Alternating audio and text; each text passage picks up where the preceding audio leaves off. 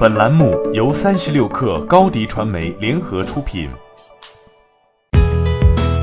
本文来自三十六氪作者柳一迪。近日，英特尔官方宣布将与索尼、日本电话电报公司 NTT 联合创建一个新的研究机构 IOWN，合作开发六 G 移动网络技术。IOWN 致力研究的新型通讯基础设施将囊括硅光子学、边缘计算。关联计算在内的所有光子学网络基础设施，三家公司将研究光子电子融合技术，在等待时间和传输容量上做文章，实现低功耗、即时访问和即时响应目的。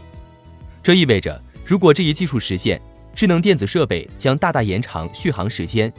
随着 5G 在全球范围内逐步投入应用，这三家公司也正式将 6G 技术的联合开发提上日程，并计划在接下来的几个月。在全球范围内寻找愿意合作的跨国公司进行联合研究，其中包括中国公司。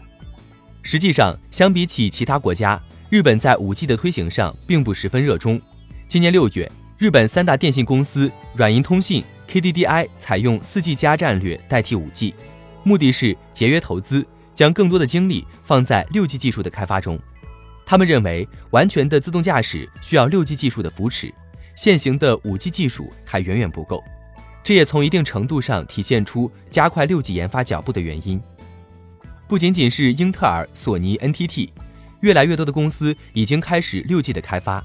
今年六月，韩国最大移动通讯运营商 SK Telecom 已经和爱立信、诺基亚建立长期合作关系，联合开发六 G 技术。而两个月后，据加拿大媒体 The Logic 报道。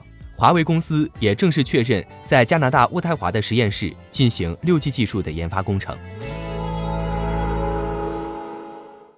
欢迎添加 baby 三十六克 b a b y 三六 k r 加入克星学院，每周一封独家商业内参，终身加入学习社群，聊风口谈创业，和上万课友一起成长进化。高迪传媒，我们制造影响力。商务合作，请关注新浪微博高迪传媒。